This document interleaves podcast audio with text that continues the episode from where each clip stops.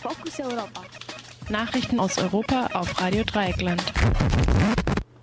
Und hier gibt es die Fokus Europa Nachrichten am 27.05.2013. Weltweiter Protest gegen Monsanto. Am vergangenen Wochenende haben in 45 Städten weltweit mehr als zwei Millionen Menschen gegen das Agrounternehmen demonstriert. Monsanto ist ursprünglich ein Chemiekonzern, der unter anderem auch das berüchtigte Agent Orange produziert hat, mit dessen Hilfe im Vietnamkrieg Wälder entlaubt werden sollten. Die Nachwirkungen dieser Strategie sind noch bis heute in Missbildungen von Neugeborenen zu spüren.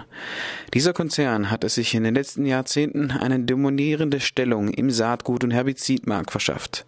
Eines der bekanntesten Produkte ist das Herbizid Roundup und die gentechnisch veränderten Pflanzen, die gegen eben dieses Herbizid resistent sind. Wir hören jetzt mal kurz in die Proteste gestern in London rein.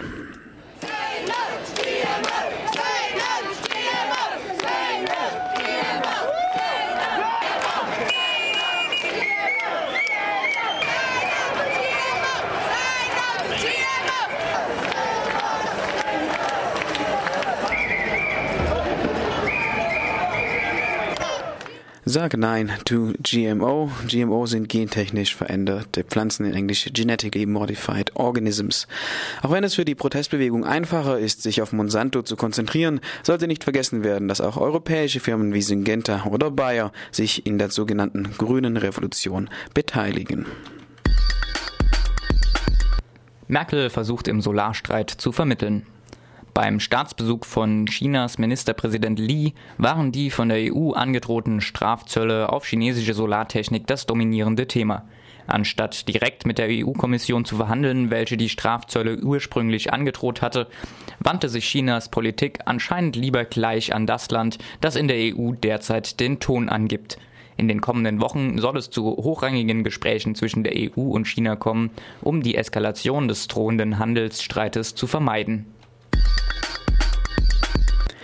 Serben trauern um den alten König. Am gestrigen Sonntag wurde in Topola, Serbien, die sterblichen Überreste mehrerer Königsfamilienmitglieder nach ihrer Rückholung aus dem Exil beerdigt. Hunderte Royalisten begleiteten die Zeremonie, zu der sowohl der Präsident als auch der Premierminister Serbiens sowie das Oberhaupt der orthodoxen Kirche gekommen waren. Das Begräbnis wird als Aussöhnung zwischen Kommunisten und Royalisten gesehen. Die beiden Gruppen hatten sich während der deutschen Besatzung Serbiens von 1941 bis 1945 bekämpft Nacht nach der Machtübernahme von Tito wurden die Royalisten verfolgt und umgebracht. Nachdem der Vielvölkerstaat Jugoslawien unter Milosevic in den 90er Jahren auseinanderfiel, konnten die überlebenden Mitglieder der Königsfamilie aus dem Exil zurückkehren. Unheilvolle Allianz zwischen UMP und Front National. In Frankreich sind Gegnerinnen von gleichgeschlechtlichen Eheschließungen auch nach der Unterzeichnung der Gesetzesreform durch Präsident Hollande nicht zu beruhigen. Am Wochenende demonstrierten in Paris mehrere hunderttausend Menschen erneut gegen das Recht von Homosexuellen auf Ehe und Adoption. Bei der Demonstration riefen die konservativen, rief die konservative Oppositionspartei UMP des ehemaligen Staatspräsidenten Nicolas Sarkozy in einmütiger Geschlossenheit mit den rechtsradikalen Front National dazu auf, den Protest an die Wahlurnen zu tragen. Ein klassisches Beispiel einer in diesem Fall politisch fragwürdigen sozialen Bewegung. Diesen Mittwoch wollen in Montpellier zum ersten Mal in der Geschichte Frankreichs zwei Männer ihre neu gewonnene Freiheit nutzen und sich das Ja-Wort geben. Kiews erste Homosexuellenparade findet trotz Verbot statt. In der ukrainischen Hauptstadt gingen am vergangenen Samstag erstmals Schwule und Lesben auf die Straße, um für ihre Rechte zu demonstrieren. Trotz eines gerichtlichen Verbots beteiligten sich etwa 50 Aktivisten und Aktivistinnen an der Kundgebung und hielten Schilder mit Aufschrift wie Homosexualität ist keine Krankheit in die Luft. Unter ihnen waren außerdem mehrere Delegationen aus den Niederlanden, Dänemark, Norwegen und Deutschland. Den Demonstranten fand ein riesiges stand ein riesiges Polizei Aufgebot gegenüber.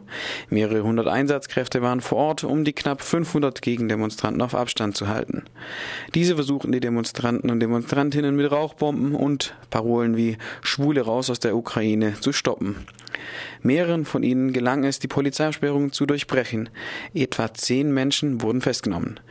Mit ihrem Gleichheitsmarsch reagierten die Demonstranten auf einen Gesetzentwurf des ukrainischen Parlaments zur sogenannten Schwulenpropaganda. Demnach sollen denjenigen, der öffentlichen Werbung für Homosexualität machen, in Zukunft bis zu sechs Jahre Haft drohen. Wie in vielen Nachfolgeländern der Sowjetunion ist Homosexualität in der Ukraine gesetzlich zwar erlaubt, aber gesellschaftlich nicht akzeptiert. Rund 60 Parlamentarier unterzeichneten einen Aufruf für ein generelles Verbot von homosexuellen Veranstaltungen im Mai und im Juni. Ähnliche Kundgebungen gab es am Samstag auch in Russland und Georgien. Und das war's mit den Fokus Europa Nachrichten vom Montag, den 27.05.2013, die Ausgabe von 9.30 Uhr.